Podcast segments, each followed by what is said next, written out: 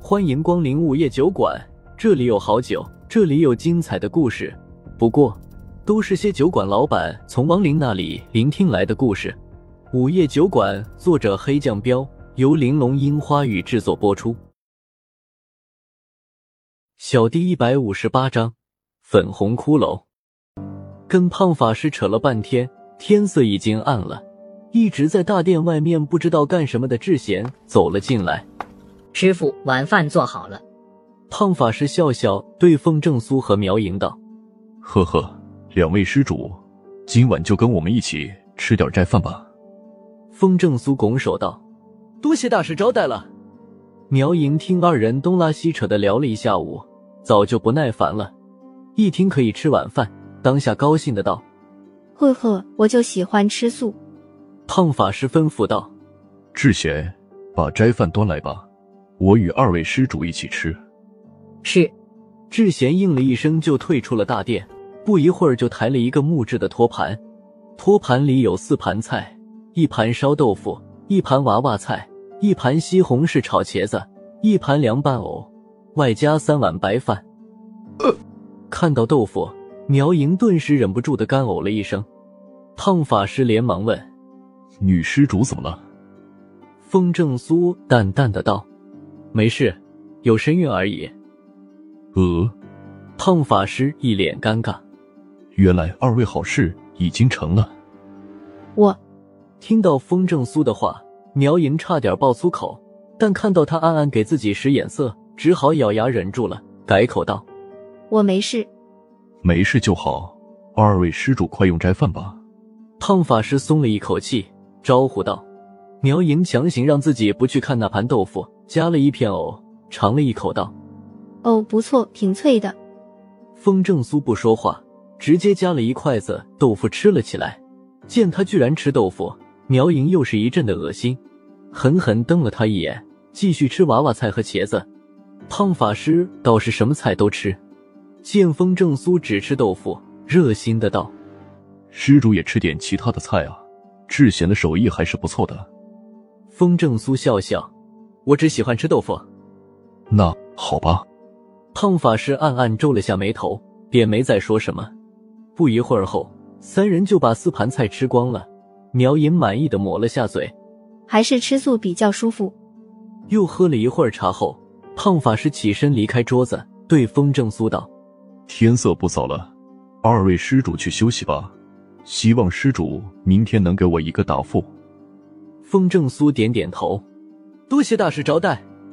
对于这么早就睡，他倒不奇怪，毕竟寺庙里法师向来都是天黑就睡，凌晨四五点钟就要起来诵经念佛。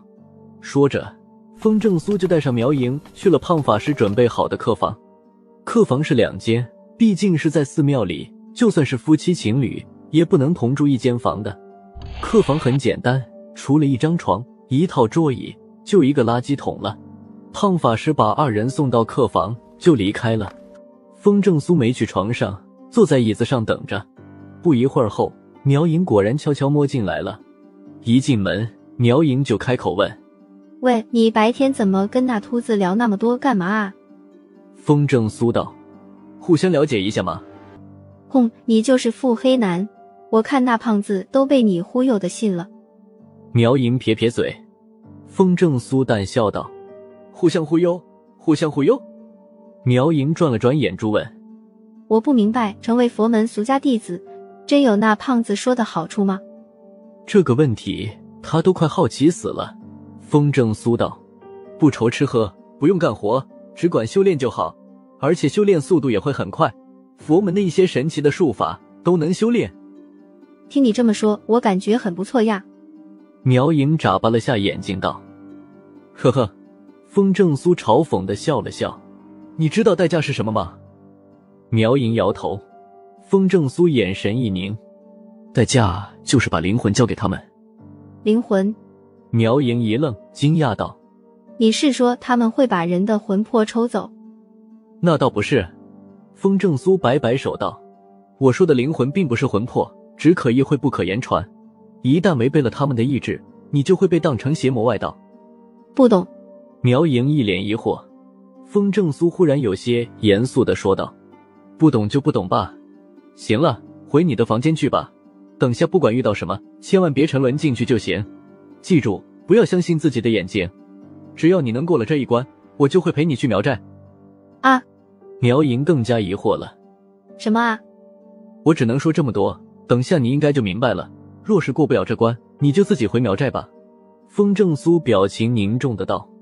苗莹完全糊涂了。你到底在说什么啊？风正苏摆摆手，走吧，有些事别逼我说的太明白，我不喜欢胸大无脑的女人。怪人，轰、嗯！苗莹见他没有丝毫开玩笑的意思，只能哼了一声，然后离开了风正苏的房间。哎，傻丫头，但愿你别让我失望。等苗莹走后，风正苏叹了一口气，然后坐到了床边。很快的，夜深了，四周也静了。突然，房间里凭空出现了一股阴风。风正苏睁开眼，房间里突然多了四个妖娆的人影，她们都是花枝招展的女人：水蛇腰、蜜桃臀、精致的脸蛋，穿着若隐若现的薄纱。总之，都是男人能幻想出来的那种极其诱惑的完美女人。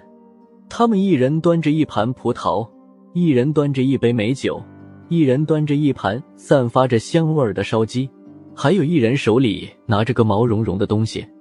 看到风正苏睁开眼，端着葡萄的女人娇笑道：“帅哥，你没睡着呀？”说着，他就扭着身子走到风正苏身前，放下葡萄，取了一颗，用手捏着塞进了他的嘴巴里，然后一手搭在了他的右肩膀上。风正苏毫不客气的咬了下葡萄。让甜甜的汁水在口腔里爆开，然后说道：“呵呵，我在等你们来啊！”端酒的女子也跟着走了过来，给风正苏喂了口酒，道：“哟，帅哥这是知道我们要来啊！”说着，他就抬手搭在了风正苏左肩上。风正苏继续笑笑说：“那是我早就算到了。”原来帅哥会算卦呀！端烧鸡的女子也过来了，放下烧鸡。撕了一只鸡大腿，喂给风正苏吃了一口，然后绕到身后，趴在了风正苏的背上。风正苏正襟危坐，淡淡的道：“我不但会算卦，还算出了你们来找我的目的。”最后，手里拿着毛茸茸东西的女子也走到风正苏身前，媚眼一笑，抬手用东西挠了他下巴，痒痒一下。 “嗯，那你倒是说说，我们来找你干嘛呀？”说着，就坐在了风正苏的腿上。风正苏笑笑道：“你们是来让我今晚享受帝王待遇的，对不对？”“嘿嘿，没错，我们就是让你成为帝王的。”四个女人都捂嘴轻笑。风正苏神色一凝，厉声道：“可是我没有生死之交的爱好怎么办？”四个女人同时一愣，然后故作羞状的娇笑：“嗯呀，帅哥你好坏啊！”风正苏呵呵一笑：“我确实很坏，你们不怕我辣手摧花吗？”“那你快点摧嘛！”四人同时往风正苏脸上吹了一口气，风正苏嘴角微微上扬，掏出了一个东西。 “好，既然你们要求，我就不客气了。”四个女人同时惊叫一声，似是看到了极其恐怖的东西似的，吓得四散开来，哆哆嗦嗦的跪在了风正苏的面前。